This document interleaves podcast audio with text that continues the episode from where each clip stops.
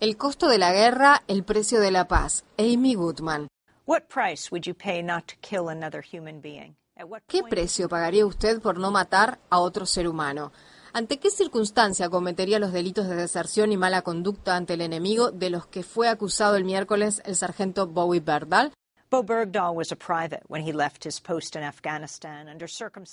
Bowie Berdal era soldado raso cuando abandonó su puesto en Afganistán en circunstancias que aún no se han dado a conocer públicamente y fue capturado por el talibán. Berdal estuvo secuestrado durante cinco años hasta que fue liberado como parte de un controvertido intercambio de prisioneros negociado por el gobierno de Obama. Cinco miembros del talibán que estuvieron detenidos en Guantánamo durante años fueron liberados de la prisión estadounidense para proseguir su detención bajo arresto domiciliario en Qatar a cambio de la liberación de Berdal, que ahora afronta un consejo de guerra y podría ser condenado a cadena perpetua.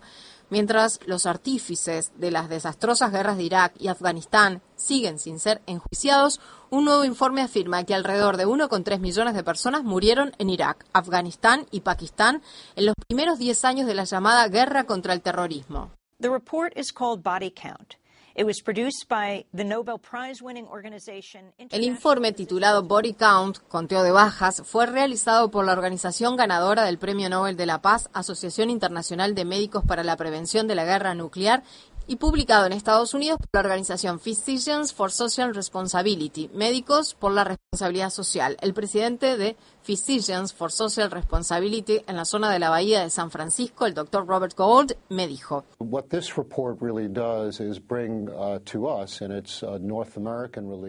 La publicación de este informe en América del Norte nos brinda una explicación mucho más exhaustiva de lo que ha sido el costo humano de esta guerra, algo que salta a la vista al escuchar los titulares de las noticias que usted leyó esta mañana. Aún podemos ver los impactos de la desestabilización que nosotros, que nuestro gobierno y sus aliados causaron en Irak y otros países Creo que de modo similar a nuestra experiencia colectiva con respecto a la información sobre la guerra de Vietnam, ha habido en este caso una verdadera desconexión con respecto al impacto que esta guerra ha tenido en las personas del lugar. Sin duda, se ha informado de los muertos y los heridos de nuestro lado, del número de soldados estadounidenses y de las fuerzas de la OTAN que han muerto en los diversos conflictos, pero estas otras muertes, esta destrucción, por serie de motivos, ya sea deliberadamente o a través de la autocensura, se ocultan a la población de Estados Unidos, de modo que no vemos el verdadero costo de la guerra. Además, no vemos la conexión entre estas políticas y el grado de muerte y destrucción que provocan la desestabilización de estas regiones y la matanza sistemática que se realiza a través de la guerra con aviones no tripulados, etc. Estamos aislados de estos efectos y no entendemos la ira de la gente que ha sufrido la guerra de Irak durante 12 años o incluso por más tiempo en Afganistán. No sabemos cuáles son los efectos. Como consecuencia de ello, la gente está realmente lejos de conocer el contexto en el que surgen grupos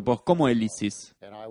that uh, as a result, people are insulated from what the, the, the, the milieu within which groups like ISIS arise. La publicación del informe coincidió con la visita del nuevo presidente de Afganistán, Ashraf Ghani, a la Casa Blanca para reunirse con el presidente Barack Obama. Obama anunció que postergará la retirada de los soldados estadounidenses de Afganistán y que dejará a 9.800 soldados en el país al menos hasta finales de 2015. La fecha de nuestra retirada completa no se modificará, pero en mi opinión y en la opinión del general John F. Campbell y de otras personas que están en el lugar, vale la pena proporcionar este plazo adicional para contribuir al triunfo de las fuerzas de seguridad en Afganistán. La guerra más larga de la historia de Estados Unidos continúa y no parece vislumbrarse su fin. Durante su estadía en Washington, Ghani también visitó el Pentágono y el Cementerio Nacional de Arlington, donde colocó flores en honor a los soldados estadounidenses caídos.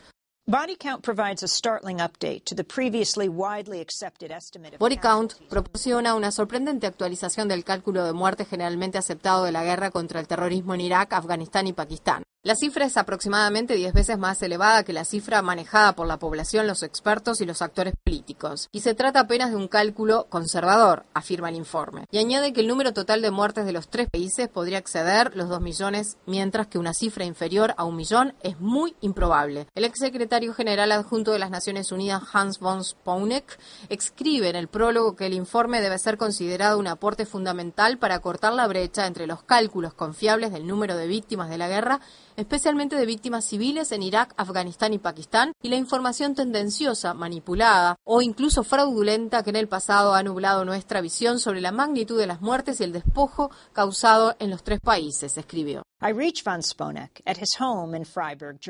Desde su hogar en Friburgo, Alemania, von Sponek me dijo, What I very much hope is that the body count Espero que la publicación de Body Count no genere un debate inútil sobre la fuente de la denuncia. Algo así sería parecido a lo que sucedió en el año 2000 con la publicación de un estudio que hizo UNICEF sobre la mortalidad infantil en Irak. El debate debía centrarse en las causas y en cambio fue desviado a un debate sobre si Lancet o Body Count o cualquier otra fuente de documentación tenía las cifras correctas. En mi opinión, no tiene ninguna relevancia. Tenemos suficientes datos fiables de diferentes fuentes y la publicación de Body Count intenta mostrar los intentos más recientes de brindar al menos indicadores creíbles. Pero creo que esa es la importancia de todo esto, que utilicemos los datos como base para impulsar el debate postergado durante mucho tiempo en Washington, en Londres y sin duda en las Naciones Unidas en Nueva York sobre por qué sucedió todo esto y cómo podemos tratar de evitarlo.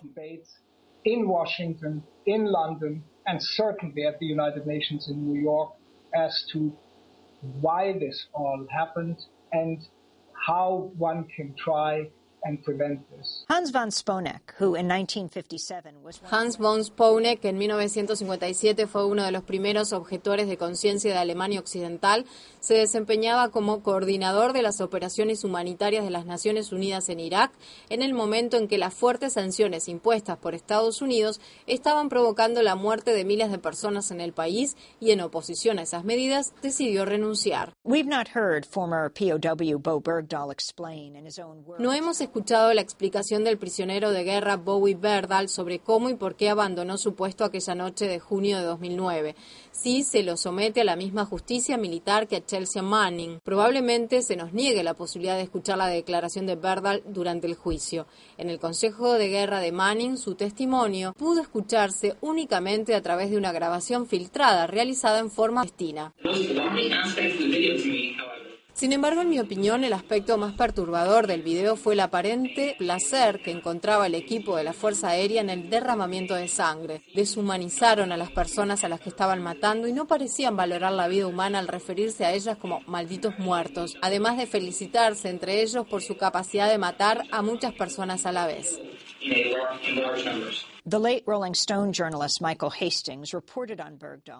El fallecido periodista de la revista Rolling Stone Michael Hastings publicó varios artículos acerca del caso de Berdal en los que citó correos electrónicos enviados por el soldado a sus padres antes de haber sido capturado, en los que criticaba fuertemente la ocupación de Estados Unidos en Irak y Afganistán.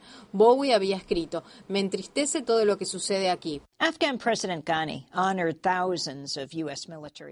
El presidente afgano Ashraf Ghani honró a los miles de soldados estadounidenses que están enterrados en el Cementerio Nacional de Arlington. ¿Inspirará su gesto al presidente Obama o a su sucesor a visitar los muchos cementerios colmados de muertos de las guerras de Irak, Afganistán y Pakistán?